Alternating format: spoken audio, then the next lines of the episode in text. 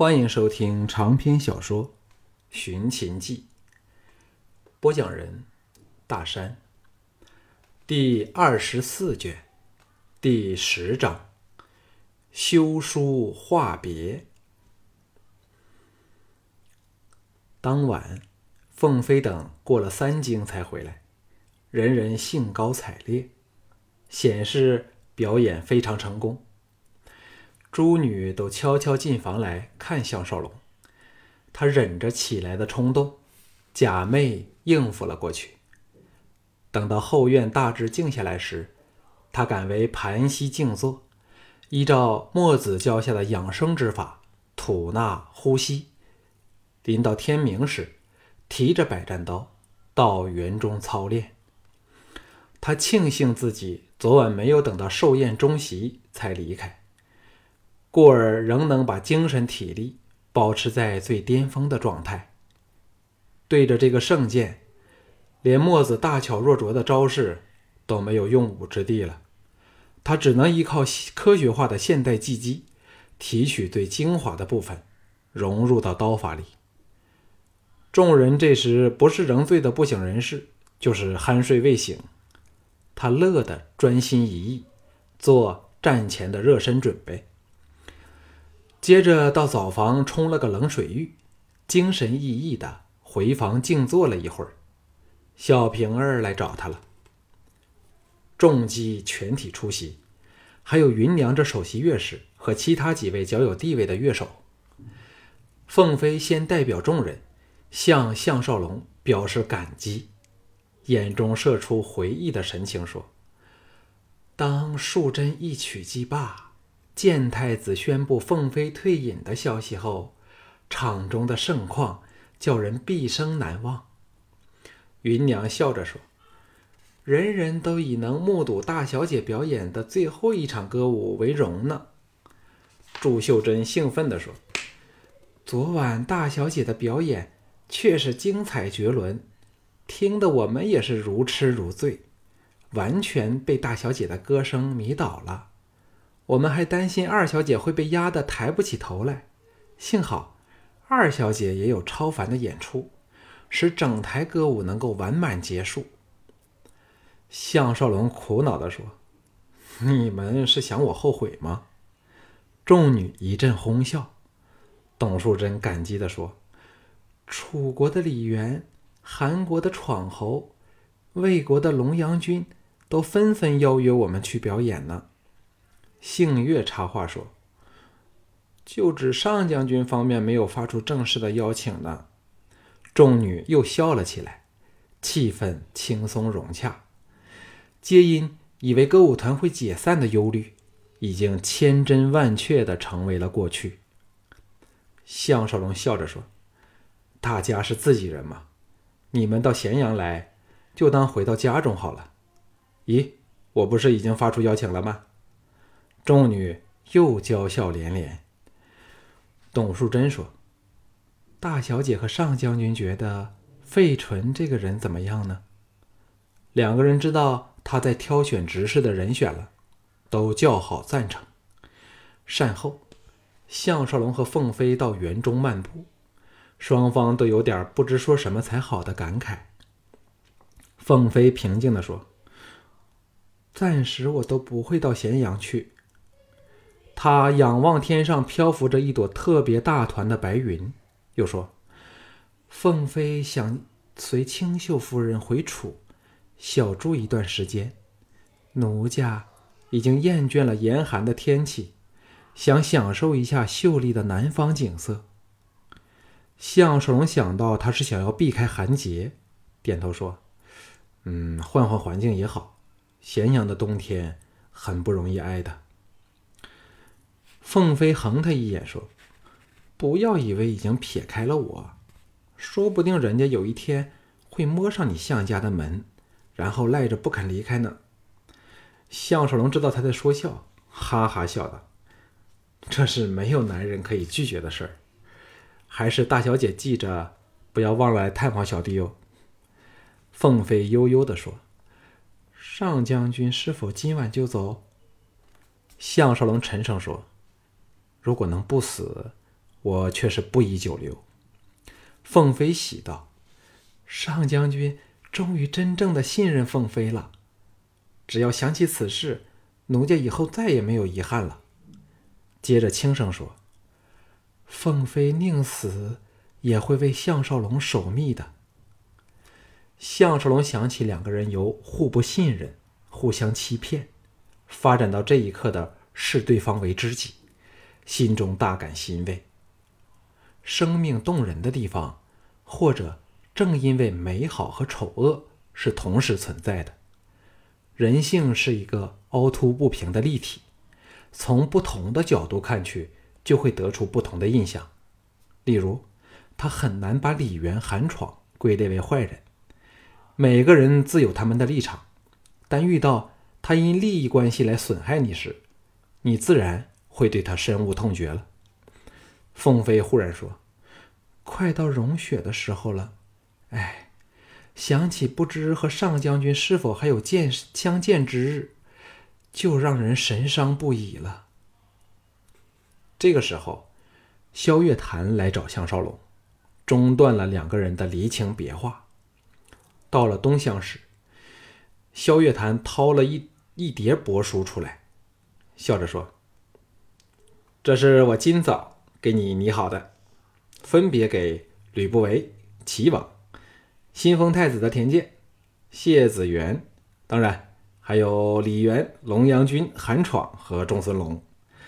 其中又以给李元和韩闯的比较精彩。你看过没有问题的话，就画押。等你成功离开后，我就交由凤飞带你送出。项少龙担心的说：“你不怕被吕不韦认出你的笔迹吗？”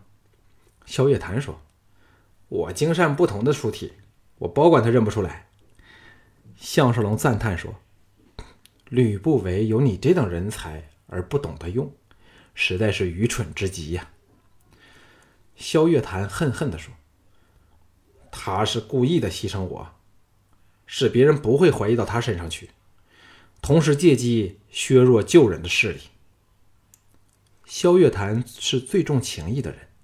故而分外的痛恨吕不韦的忘情负义。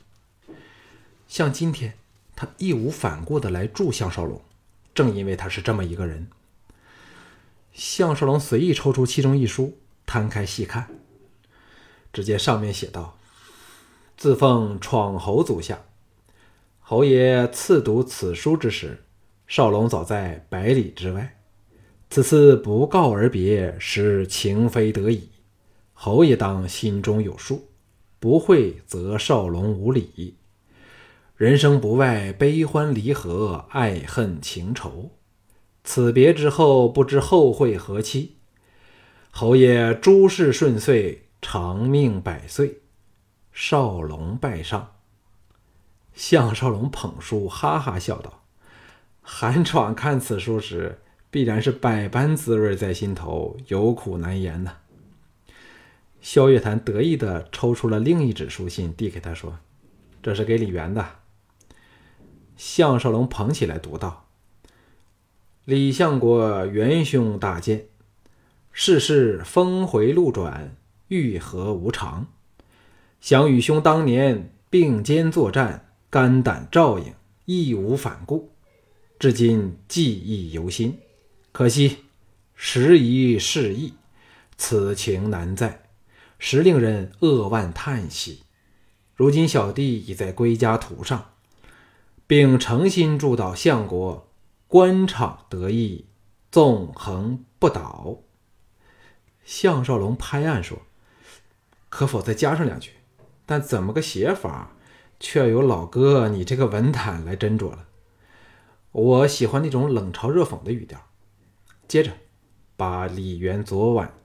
说要接应他的事儿说了出来，萧月潭备有笔墨，忍着笑在尾后加上：“相国接应之举，恕小弟致敬不敏，更不敢有须臾忘记。”项少龙再拍案叫绝。其他给齐王仲孙龙等的书信都很一般，没什么特别刻画。对龙阳君则最是客气，情辞并茂。显示出萧月潭的才华。项少龙细看萧月潭的眼睛，说：“老哥昨晚定是一夜没睡，早晨还要再写这几封信。”萧月潭笑着说：“不睡个一晚半晚有什么问题？最紧要是能使使你没有后顾之忧。这些信会比任何说话更能激励你的斗志，因为若你今晚败了，这些信就只好烧掉喽。”项少龙拍案而起，仰天长啸说：“放心吧，我现在战意昂扬，管他什么剑圣剑魔，我也会跟他全力的奋战。”绝不会让他得逞的。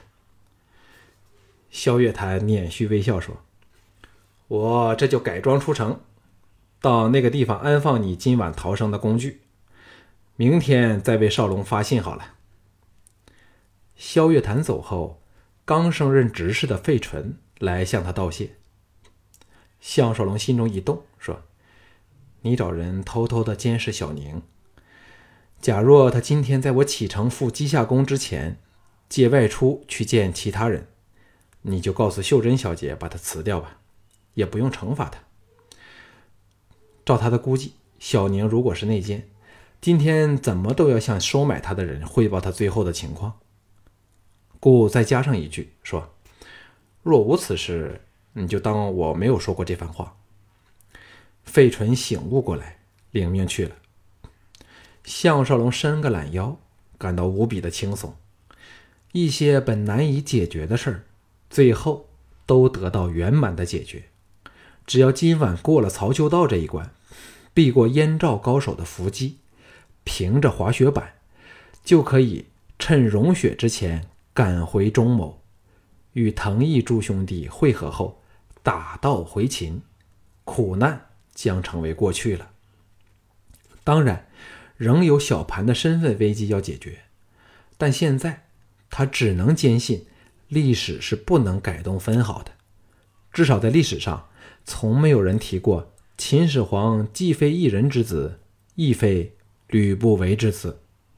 令他一直不解的是，也没有提及他这号名动天下的人物。苦思难解时，龙阳君两眼通红的来了。不用他说，项少龙也知道他昨晚没睡。两个人到园内的小亭，龙阳君叹了一口气，似有千言万语，不知从何说起的模样。项少龙反过来安慰他说：“生死有命，富贵在天。如果老天爷没有注定我死，十个曹秋道都奈何不了我的。”龙阳君苦笑说。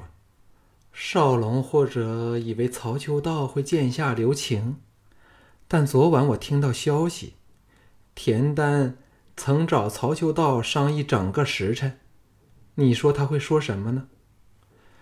项少龙心中笃定，心想：他既然亲口应承了萧月潭，自然没有人能够左右他的决定。一拍百战刀把，淡淡的说：“他想要我的命。”先要问过我的好搭档才行。龙阳君勉强振起精神说：“奴家不是想挫少龙的锐气，只是来提醒少龙不要轻敌，可战则战，反之则退。他终是上了年纪，怎么都该跑不过你的。”项少龙失笑说：“说到底，你仍是怕他杀死我呀。”龙阳君端详他片刻，大雅说：“少龙确实非常人。换了别人，面对如此强敌，谁能像你这般从容自若？”项少龙坦然说：“担心也是白担心，不如把精神留在比武时使用，那才最划算。”龙阳君倚在围栏处垂手说：“李元和韩闯。”项少龙打断他，决然说：“君上不要再说下去了。从现在到见到曹修道之前，我都不想听到关于他们的任何事。”龙阳君巨震道：“少龙！”项少龙微笑说：“一切尽在不言中。君上回去好好休息，什么都不要想。明天我再和你说吧。”龙阳君缓缓移到他身前，轻拥他一下，说：“少龙强大的信心，已使奴家感到你可以应付任何困难。珍重了。”看着龙阳君逐渐远没在林木掩映的背影，项少龙涌起了无限的暖意。歌舞团上下人等，在凤飞和董树贞的率领下。全体在广场为他们心目中的英雄道别，目送项少龙登上新太子田健和吕不韦的马车。旗帜飘扬下，骑兵队形整齐的驰出听松别院，为三个人的辇驾开路，声势浩荡。有百骑御卫护翼的队伍驰出大街时，人民夹道相送。也不知道是为曹秋道打气，还是因为项少龙的勇气可而可嘉而叫好。包括项少龙在内，从没有人想过曹秋道会输。问题只是项少龙能否侥幸不死呢？这辆马车特别宽敞，座位设在靠车厢尾的位置，可供四个人并坐。而项少龙这位主角拒绝不得。自然就坐到田健和吕不韦的中间去。近年来，他罕有与吕不韦这大仇人那么亲热，感觉上很不自在，只希望马车快些出城。他先向田健这个新太子道贺，田健笑得合不拢嘴。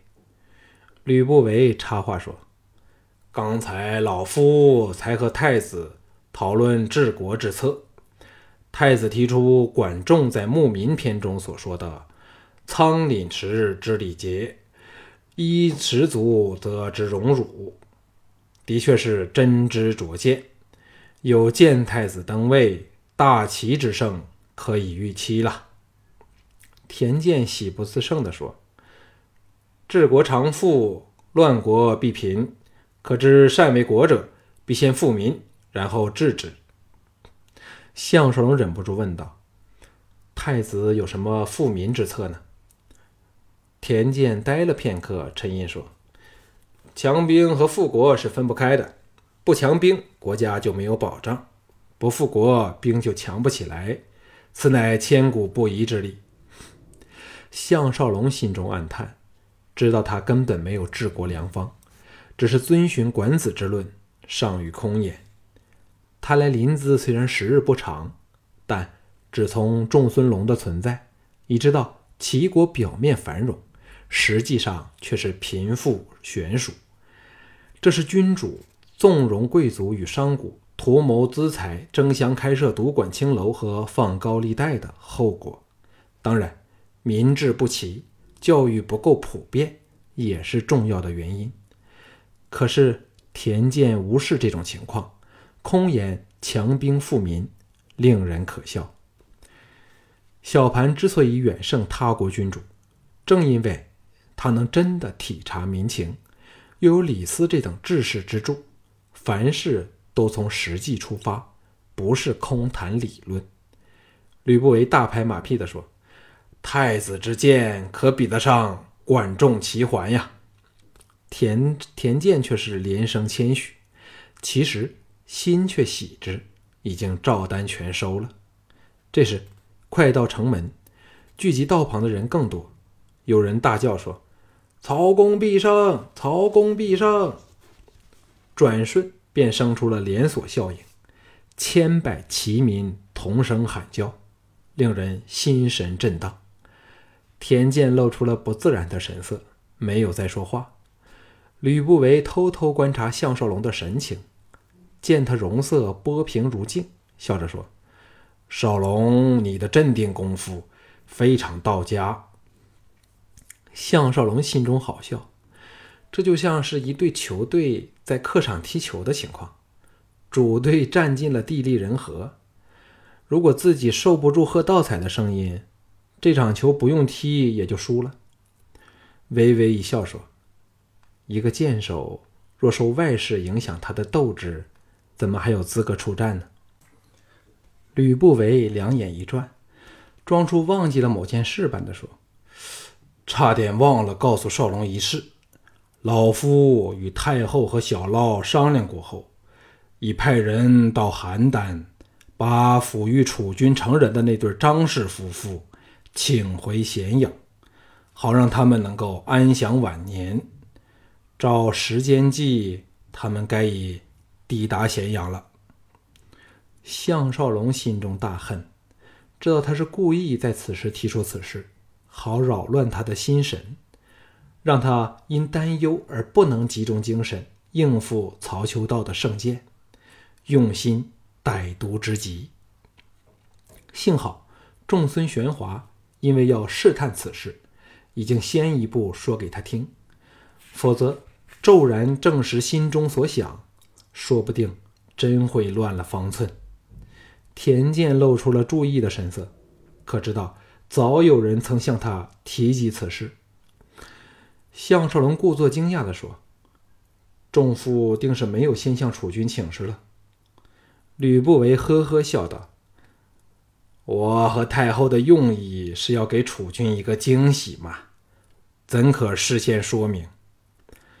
项少龙叹道：“如果仲父问过楚军，就不用多此一举了。郑楚军早就差人把张氏夫妇接回咸阳了。”只不过连太后都瞒着，没有张扬罢了。这回轮到吕不韦脸色大变，惊疑不定。鞭炮声中，车队驰出城门。李元、韩闯、郭开、徐一泽、龙阳君、仲孙龙父子、闵廷章等和一众奇臣，早聚集在城门外的旷地上，组成了送行团。马车停下。项少龙首先下车，提前接受众人的祝颂。齐臣当然不会祝他什么“旗开得胜，一战成功”诸如此类的话了。扰攘一番后，在仲孙玄华和闵廷章的陪同下，由八名机下剑士穿上礼服，持灯笼前后映照，再往机下宫驰去。仲孙玄华肃容说。送上将军入宫后，我们需立即回城。此乃大王应师尊而下之严令，要等师尊放出火箭，我们才可以到稷下宫一看究竟。项少龙哑然说：“难道稷下宫现在除了曹公之外，再无其他人吗？”另一边的闵廷章答道：“正是如此。据师真师尊所言，他这不情之请。”皆因怕有其他人在场，会为他欢呼喝彩，影响上将军的心情。看刚才的情况，可知师尊所虑不无道理。此时正池上地势较高处，只见稷下学宫除正门挂有灯笼外，整个地区乌黑一片，唯东南角透出灯光。仲孙玄华用马鞭遥指灯光通明处，说。那就是观星台所在了，位于东门空地里，楼高三层，最上是个宽达二十丈的大平台，师尊就在那里恭候上将军的大驾。项少龙目光落在灯光映照之处，心中忽地想起了龙阳君的话：“打不过时就要逃了。”